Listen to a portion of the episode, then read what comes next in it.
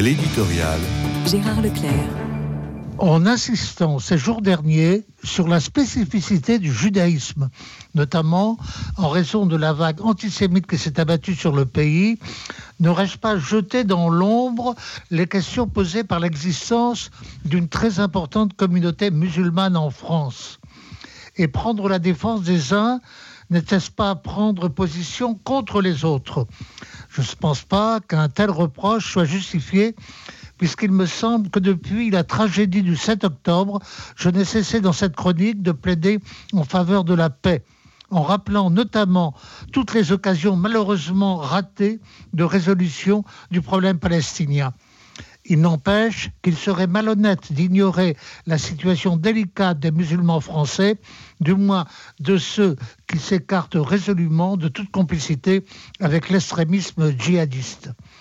Le malaise était plus que sensible lundi lorsque le président de la République a réuni à l'Élysée l'ensemble des responsables religieux, notamment chrétiens, juifs et musulmans.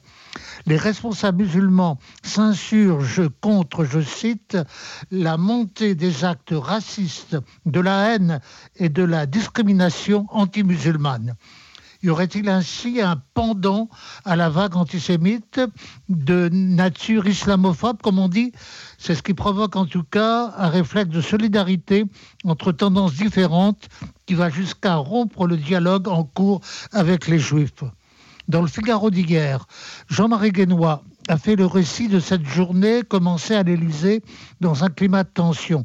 Et il a rapporté la réaction des trois responsables chrétiens catholiques protestants et orthodoxes, pour tenter de recoller les morceaux.